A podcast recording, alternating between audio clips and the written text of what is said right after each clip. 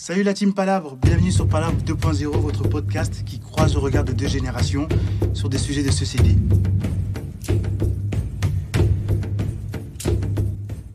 Bienvenue les amis sur Palabre saison 3.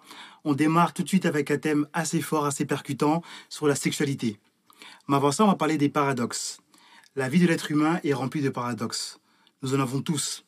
Plus étonnant, nous œuvrons pour une chose et on veut son contraire. Être riche sans vouloir travailler, avoir un corps athlétique sans vouloir faire du sport, avoir des enfants sans penser à l'acte sexuel. Du moins, sur ce dernier point, c'est là où le bas blesse. Une partie de l'éducation congolaise se repose sur des non-dits, des tabous sur l'éducation sexuelle.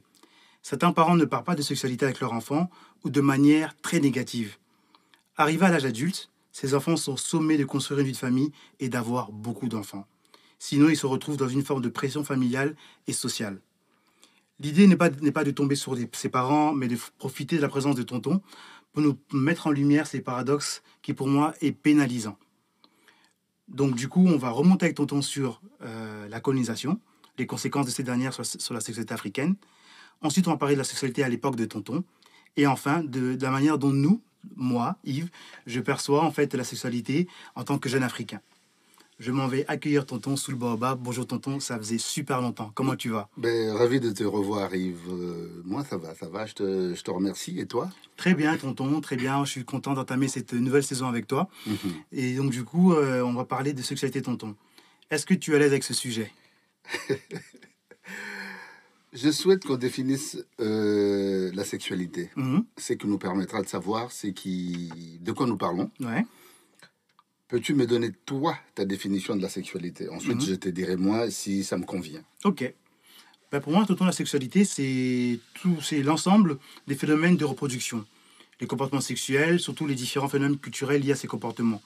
Tu vois, donc tout ce qui a trait ben, à la sexualité et au comportement. Est-ce que tu es d'accord avec ma définition? Si tu le dis. Cela me convient. Ok, ok. Très bien, tonton. On va, si tu, si tu veux bien, tonton, remonter à, à l'époque léopoldien du Congo. Mmh. Euh, durant cette partie tragique de l'histoire, différents récits racontent, euh, entre guillemets, la rencontre des Européens et des Congolaises surtout. Les Européens sont en quelque sorte choqués, euh, étaient plutôt choqués, de voir des corps peu vêtus de femmes congolaises. Qu'est-ce que cela t'évoque? Cela m'évoque le, le, mépris et, et l'ignorance du colon mmh. qui refusa de reconnaître l'humanité de l'autre. Mmh j'ai grave un sentiment de compassion envers mes, mes ancêtres qui ont vécu euh, cette humiliation. Mmh, mmh, je comprends tonton. Alors j'ai, euh, avant de venir te voir, comme à mon habitude, lu euh, plusieurs, lu pardon plusieurs ouvrages, articles très intéressants. Et en fait, il y a un ouvrage de Lisa Jerinsen qui est apparu mmh. en 2003. Euh, qui évoque un choc psychologique pour les hommes qui étaient sur place, donc les, les, les personnes envoyées, en fait, qui venaient d'Occident, qui étaient envoyées au Congo. Mmh. En fait, ils voyaient des femmes très peu dévêtues, et en Europe, pendant ce temps-là, le corps des femmes était en quelque sorte caché. Euh, Est-ce que tu es au courant, en, en, fait, de cette disparité entre l'Europe et l'Occident, et euh, de ces différences vestimentaires, surtout du Congo de l'époque? Euh, Oui, je pense qu'il faut faire la différence entre le village et la ville. Mhm. Mmh. Les villageois vivaient d'une manière naturelle, proche de la nature, et en ville, nous subissons la, la pression coloniale. Mmh. Et en ville, on, nous singeons les, les, les, occidentaux. Et donc en ville, on singe les occidentaux. Oui, parce qu'on veut mettre la cravate comme eux, malgré mmh. la différence des températures. Mmh. On veut mettre la chemise, on veut le bouton de manchette. voilà quoi. Et même à cette époque-là, on, on, était un peu dans cette forme de. de comment on appelle ça De singerie De singerie. Ouais, ok, ok. Euh, Tonton, il est impossible de parler de cette époque qui se situe entre 1805 et 1105 sans parler de la domination sexuelle des Occidentaux sur place. Mhm, Hein. Mmh, mmh. Droit de usage, rapports brutaux, c'est devenu une habitude. En fait, ces viols qui étaient à répétition. Toi, ça t'évoque quoi cette partie de l'histoire quand on parle de ces viols à répétition qui, on sait aujourd'hui, sont encore perpétués dans l'est du Congo à date par euh, ben, les miliciens, Mhm. qui soient, euh, selon les dires, hein, rwandais ou congolais? Qu'est-ce que ça t'évoque, ces viols d'époque déjà qui existaient? Les viols des Africaines par les Européens euh, était un phénomène répandu à cette époque. Mmh. Les viols étaient souvent collectifs, Mmh. ce qui permettait euh, d'éviter de se poser des questions de, paternité. Mmh. qui pouvaient s'en suivre. D'accord. C'est aussi une manière d'accroître euh, le cheptel humain dans une plantation. Mhm. Au viol de femmes s'ajoutaient des viols des, des jeunes gens, des jeunes hommes, des jeunes hommes et des enfants. Des enfants aussi avec. Donc tout un collectif, tout un peuple était violé à cette époque. Et, euh, donc la sexualité était déjà vue sur un pan très brutal. Naturellement. Mm, mm, mm, ben, du coup, tonton, d'après toi, quelles sont les répercussions de la colonisation sur les corps des, des hommes et des femmes noires? Euh, la colonisation fut un viol au sens symbolique comme au sens littéral, littéral excuse-moi, du terme. Une domination de corps, Mhm. une prise de pouvoir sur le corps de l'autre Ouais. par la violence sexuelle Mhm. pour anéantir, anéantir la puissance d'agir Mhm. à l'échelle individuelle et collective, Ouais. ce qui est condamnable. Condamnable, totalement. Les hommes subissent aussi une forme de pression depuis l'époque de la colonisation. Est-ce que tu sais comment on peut déconstruire ces clichés? Ah, il est très difficile de déconstruire les clichés, mais ce n'est pas impossible. Mhm. Pas impossible, ouais. Difficile, mais pas impossible. C'est ça. Je pense qu'il faut une prise de conscience collective, Mhm. ou alors une prise de conscience individuelle, ensuite Ouais. collective. Ouais, Il faut de l'intelligence, connaître son histoire pour assumer son humanité, totalement. interpeller les consciences. Mhm. Ces histoires, par exemple, de le noir ont un gros sexe. Y a-t-il une étude préalable qui confirme cela? Euh, Moi, à date, j'en connais pas. Moi non plus. j'en connais pas. Mais dès que tu te- dès que es dans la rue, tu es noir, euh, ben, Dans la rue, ok. tout, tout- tout le monde s'imagine que tu as un oui, gros sexe. oui, c'est devenu euh, un, un cliché très populaire et très répandu. Merci. Et aucune étude n'a été faite. Non, Bah, moi, j'en connais pas à date. J'en connais plus. pas. J'en connais pas. En l'occurrence, tonton, euh, dans l'imaginaire populaire, comme j'ai souvent, c'est souvent la remarque qui revient. Je voulais savoir, tonton, durant ton adolescence, toi, quelle approche tu as eu sur la sexualité, du coup? La sexualité à cette époque était tabou. D'accord. On n'en parlait jamais. Ouais. On subissait nos pulsions. Mhm. On ne comprenait rien, mais alors rien. Tu te lèves matin avec une, une érection comme une- aussi raide que la cathédrale de Strasbourg. Pour ne citer que celle-là. D'accord. Et personne ne te disait c'est ce qui se passe. Euh, personne ne te disait quoi que ce soit. Ouais, Personne ne t'accompagnait. ouais. Du coup, c'était le bordel. Mais Mhm. le bordel parfait, quoi. D'accord. Et j'aurais voulu en parler avec mes frères aînés, mais hélas. Donc, tu en, donc, en fait, tu découvres ton corps, tu découvres ta sexualité, qu'à cette, à cette époque-là, ben, t'as- t'es- tu peux te lever un matin avec, euh, avec- être en, étant en érection, mais tu as des grands frères qui sont déjà peut-être passés par là, mais tu vas en parler à personne. À personne. Dans Donc- la famille, dès que tu, on te voit avec une érection, tout le monde te demande de, de rentrer dans ta chambre. Et tu comprenais pas Je quoi. comprends pas pourquoi, je comprends pas ce qui se passe. Voilà. Et du coup, est-ce que tu peux en parler à l'école au moins de, de ce, de ce phénomène? Ouf, ouf, ouf. Jamais. C'est ce que je regrette. D'accord. Même à l'école, on n'en parlait pas. Mhm. Vous n'avez pas des cours de biologie? Oui, on avait des cours de biologie, mais d'une manière très succincte. On a parlé plus de- de- des ADN, D'accord. euh, des, La chimie, la tout ça, je vois. chimie, euh, Mm, mm, mm. euh, la sexualité Mm, comme mm, telle, euh, c'est vraiment un tabou. Ouais. On Donc, du- parle pas. C'est vrai, tonton. Donc, du coup, tu m'as dit qu'à la maison, pas, jamais. Donc, avec tes parents, jamais aussi, j'imagine. Si c'est avec tes frères et sœurs, ça passe pas, ça passe pas avec tes parents, j'imagine que c'est pas le cas Du coup, tu apprends la sexualité dans la rue. dans la rue. Dans la rue. Et, tonton, ben, du coup, là, à date, quel est ton avis sur les moyens de contraception? Il faut en faire une éducation. Il faut faire une éducation préalable. Mhm. C'est qui suppose qu'il faut parler de la sexualité d'une manière libre et saine. Mhm. Il faut en faire, à mon avis, hein, Mhm. il faut que l'État en fasse un sujet de santé publique. D'accord. Ouais. Donc, Hein? pour l'instant, ça c'est pas encore le. C'est pas encore le cas. À date, c'est pas encore le cas. Et à ton époque, ça n'était pas encore aussi.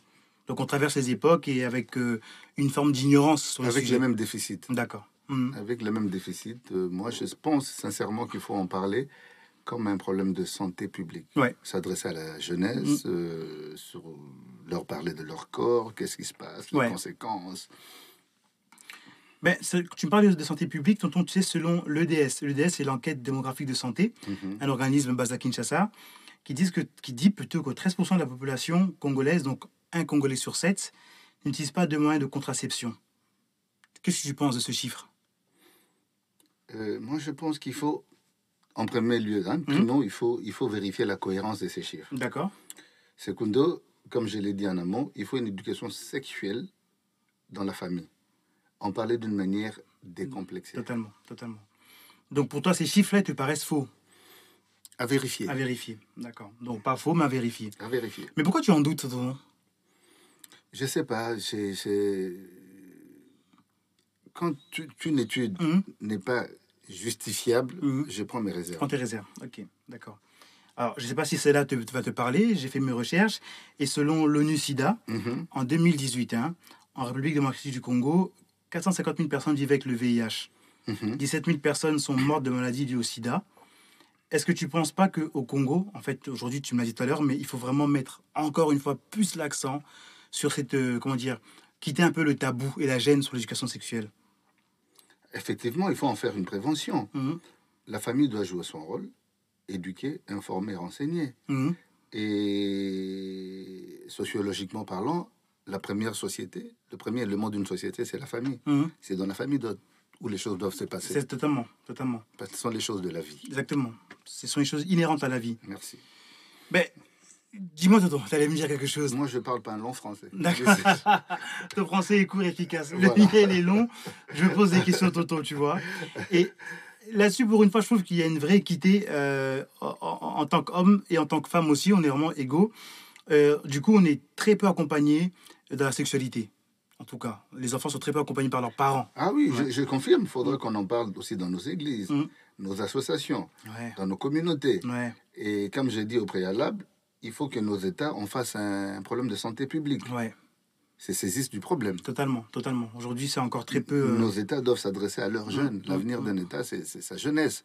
Je pense. Ouais, je, suis d'accord avec toi. C'est vrai que l'État doit être un peu plus impliqué sur ces problématiques-là parce que euh, la sexualité, ben, il y a plusieurs euh, thèmes en dehors de la sexualité. Problèmes de santé, comme on l'a vu, de maladies et autres. et c'est vrai que c'est assez important. Alors, moi, je me suis amusé, tonton, tu sais, euh, à en parler du sujet avec des amis à moi, qui sont mhm. déjà pères, mhm. papa d'une fille. Et j'ai remarqué que euh, les papas ont beaucoup de difficultés de parler de sexualité avec leurs enfants, surtout leurs filles. Pourquoi il y a cette gêne-là d'avoir si, en gros, euh, je vais te caricaturer ce qu'un ami m'a dit, si je parle de sexualité avec ma fille, ça va lui donner des idées, donc je ne veux pas en parler. Bien évidemment, c'était un, un, ami d'origine de, Afrique de, comment dire d'origine africaine et congolaise plus particulièrement. ouais, c'est, je peux comprendre mhm. que ça soit encore euh, un tabou. Mhm. Mais je pense qu'il faut être père aussi, être parent, c'est, savoir s'être dépassé. Mhm. Faire en, parler librement avec sa fille, c'est le mettre la mettre sur le chemin. Éviter les, les, les, grossesses euh, non voulues, non voulues et des maladies et ce genre de choses. Il faut faire de la prévention. Et la mhm. prévention, ça, ça passe par l'éducation. Totalement. Aussi. Totalement. Totalement. Et tu penses, et tu penses que les parents euh, sont parfois démissionnaires sur ce point-là aussi? Très souvent démissionnaires. Mhm. Très souvent mhm. démissionnaires. Je connais personnellement très peu de parents qui parlent librement de la sexualité avec leurs enfants. Tu sais, tonton, j'ai aussi lu, euh, selon toujours l'ONU-SIDA, que les femmes sont les personnes les plus touchées par le VIH au Congo. On parle d'un chiffre qui m'a quand même euh, surpris, désagréablement. On évoque à 71,80% des femmes sont euh, touchées par le VIH. Personnellement, j'ai du mal à comprendre la cohérence de ces chiffres. Mmh. Comment il y a plus de femmes que d'hommes mmh quelle est la méthodologie appliquée pour arriver à ces résultats? Si tu le dis, je te crois. ok. Donc, prochain thème, on va aller vérifier le NICIDA, les chiffres et les apporter, leur donner la cohérence. je suis d'accord pour vérifier les chiffres. Ils m'ont paru aussi euh, assez gros, assez énorme. à ma connaissance, la, le, le, VIH se transmet euh, par des relations sexuelles. Totalement. Alors, c'est les relations sexuelles, le plus connu, le plus répandu, mmh. c'est quand même l'hétérosexuel. Mmh, mmh comment expliquer 71% de, de, femmes et pas d'hommes? Pas d'hommes, c'est vrai. C'est vrai. Ça me paraît. Euh, c'est pas très pas très cohérent. Je comprends. Des primes abord. De prime abord. Il faut, vérifier, il faut, faut, voir qui a été La méthodologie qui a été faite, comment mmh, ça s'est mmh, fait, mmh, voilà. Euh, je suis d'accord, je suis d'accord. Alors, tonton, si tu me le permets, j'ouvrir le bureau des plaintes. Oui. On est venu là avec plein de plaintes, notamment des femmes euh, que, nous, que nous connaissons, donc je vais taire le nom, qui va rester dans l'anonymat, et qui me demandent en fait euh, pourquoi, enfin, pourquoi est-ce que dès lors qu'un couple a des problèmes euh, de fertilité, c'est toujours la femme qui, en est le, qui en est la cause. En gros, on peut pas avoir d'enfant, c'est pas de ma faute en moi l'homme, c'est à cause de ma femme. Mhm, mhm. On évoque très peu ou quasi jamais la, stérilité des hommes. Mhm. Euh, je pense que c'est par, euh, par ignorance ou par inculture, je ne sais pas. Euh, ok. Mon peuple périt faute de connaissance, dit l'Évangile. Ouais. C'est un sujet très important qu'il faut traiter avec rigueur, simplicité et sagesse. Simplement les consulter pour savoir. D'accord d'où vient le problème. Mais alors pourquoi est-ce qu'on a gardé ce, ce, rite de penser entre guillemets que en gros euh, euh, euh, je peux pas avoir d'enfance à cause de ma femme. Je sais que ça vient un peu, ça vient un peu. Ta génération l'a beaucoup vécu. Comment, comment, pourquoi, pourquoi ça et jamais l'homme? Par par ignorance. Par ignorance. Hein. on, a, on a une mode de pensée et qu'on met pas, qu'on critique pas. Mmh. Donc mmh. des primes abord, mmh. ça doit se passer comme ça. C'est pourquoi j'appelle à la à la vigilance de chacun de nous, mmh. euh, qu'on aille consulter simplement mmh. pour comprendre, qu'on comprenne d'où vient le problème. Ouais. Ouais. rester dans ces, dans ces schémas mentaux ne résout pas le problème. Totalement, totalement. Il faut en sortir. Il faut en sortir. Ouais. Mais c'est fou quand même, Tonton, parce que euh, ça, je me demande pourquoi c'est devenu autant un tabou de parler sexualité, alors qu'avant, à l'époque, ça ne l'était pas. Quand je dis ça ne l'était pas, c'est-à-dire qu'à l'époque coloniale, ça ne l'était pas tu vois. Et entre-temps, il y a la colonisation, et depuis, ben, c'est devenu quelque chose d'un peu plus compliqué pour les Africains. J'ai l'impression que c'est depuis l'arrivée de, du christianisme. D'accord. Parce que dans, dans la religion animiste, mmh. on parle librement de la sexualité. Je suis chrétien, mmh. et issu d'une culture animiste. Mmh. Mes ancêtres étaient animistes. Totalement. Moi, j'ai parlé sexualité avec mes, mes grands-parents. Mhm. Dès que j'ai commencé à devenir homme, mhm. euh, on me disait Oui, toi, tu, es devenu homme. Mhm. Un langage assez codé. C'est ça. Mais beaucoup plus tard, j'ai compris ce que je voulais dire. Tu es devenu homme. On m'a éloigné de, de, mes cousines, de mes soeurs, parce que. danger ambulant. Un danger dans la maison. De je ne sais pas si tu connais l'expression baby mama. En fait, c'est des jeunes filles euh, qui deviennent maman très jeunes. Est-ce que ce phénomène existe aussi à Kinshasa?